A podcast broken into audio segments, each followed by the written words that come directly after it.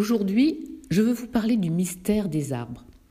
Je vous parle souvent des bienfaits de la nature, des balades, qu'elles soient en campagne, à la mer, à la montagne ou en forêt. Pendant longtemps, je n'ai pas aimé aller en forêt.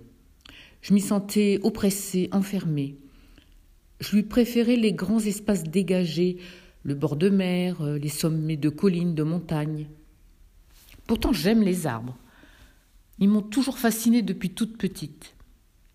Quand on a acheté une pâture pour bâtir notre maison, ma première démarche a été de planter six bouleaux et puis six autres, bien avant que la dalle ne sorte de terre. Puis un jour, ma vieille voisine Florence m'a offert un marronnier et un châtaignier, deux grands arbres qui auraient pu se gêner, voire se rejeter, et peut-être envahir aussi mon jardin.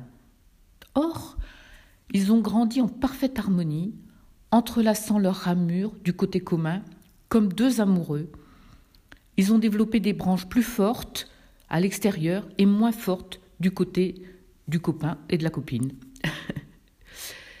et incroyable, ils se sont même arrêtés à la même hauteur. Une hauteur un petit peu bizarre d'ailleurs, puisque leur tronc ne mesure pas plus d'un mètre. Ce qui fait que devant moi, j'ai uniquement leur ramure. C'est magnifique. Ils sont un ancrage formidable pour moi. Et aussi, bien sûr, un souvenir de mon ami disparu aujourd'hui. C'était drôle cette différence entre mon attirance pour les arbres et cette oppression quand j'étais en. Après mon burn-out, j'ai travaillé sur moi-même, sur mes énergies, sur les énergies en général. J'ai travaillé sur mon ego. J'ai appris à lâcher prise, à ne plus être pollué sans arrêt par mon mental. Et bizarrement, un jour, je me suis rendu compte que j'allais facilement marcher en forêt ou faire du VTT en forêt et que je m'y sentais bien. C'est comme si je redécouvrais un nouveau monde. Mon regard avait changé, mes sensations aussi d'ailleurs. J'étais admirative de ces gros arbres, de ces géants, leur forme, leur taille, la, la grosseur de leur tronc, leur couleur, la forme de la canopée. Et je me régale toujours du soleil qui joue à travers les feuillages. Mais que s'était-il passé? Rien n'est dû au hasard. Un jour, je tombe sur une vidéo, un reportage d'envoyé spécial, avec l'auteur de La vie secrète des arbres. Il s'appelle Peter Wolleben. Et il parle de la communication des arbres entre eux. Ces êtres sociaux, dit-il, car maintenant, et j'en suis sûre, ce sont des êtres vivants. Ils échangent des informations, ils s'entraident, ils se protègent, ils soutiennent même leurs congénères malades. Et j'étais impressionnée par ce reportage. Avec le travail que j'ai effectué, j'ai changé de vibration. J'ai retrouvé une vraie connexion à la, à la terre et je sens mieux les choses. Maintenant, quand je suis en forêt, je ne suis pas quelqu'un qui se balade au milieu des troncs d'arbres. Je suis un être parmi d'autres êtres et je les regarde avec beaucoup de respect déjà, mais aussi beaucoup d'amour, parce qu'ils nous donnent l'oxygène dont nous avons besoin.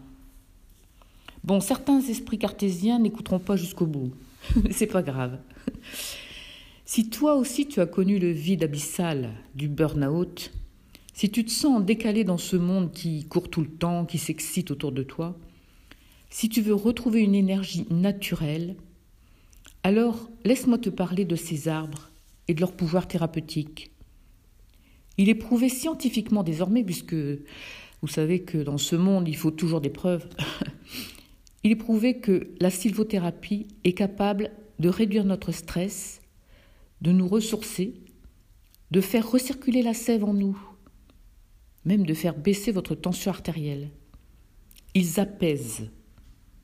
L'arbre est puissant et d'une complexité encore mystérieuse. On n'a pas tout découvert. Ernst Zürcher étudie depuis des années cette intelligence de ces systèmes. Mais moi, je ne passe pas par ce circuit scientifique et mental. Moi, je suis mon intuition. Et je sens que les arbres peuvent nous apporter beaucoup. Ils ont beaucoup à nous apprendre. Et je t'invite à en faire autant pour découvrir un monde apaisant, bienveillant, tellement indispensable pour se reconstruire après un burn-out. Ouvre-toi, ouvre tes sens et laisse-toi appeler par les arbres. Tu ne le regretteras pas. Si tu veux aller plus loin dans la recherche de ton intuition et de ton harmonie intérieure, je te propose plusieurs choses. Rejoins-moi sur mon groupe Facebook Exit Burnout, demande-moi en ami d'abord. Là, on va discuter burnout autrement et tu pourras partager tes expériences. Tu peux aussi me joindre et retrouver toutes mes coordonnées sur mon site aliettepolar.com, a l i e t t e p o l a e r t.com. Je serai ravie de répondre à tes questions. Je te propose également une formation en ligne créée par mon ami qui t'aidera à te reconnecter à ton âme, à retrouver ton intuition et ton harmonie personnelle. J'étais présente durant toute la conception de cette formation, j'y ai participé personnellement et j'ai contribué à sa sortie. Contacte-moi si tu es intéressé. Pour m'aider à retrouver mon énergie physique et mentale, j'ai pris des produits naturels et holistiques. J'ai sélectionné ceux qui sont particulièrement efficaces pour le burn-out, mais pas que. Demande-moi la doc, c'est sans engagement. Enfin, si cet épisode t'a plu et que tu écoutes sur Spotify, n'hésite pas à cliquer sur partager pour en faire profiter tes amis. Merci de m'avoir écouté et à bientôt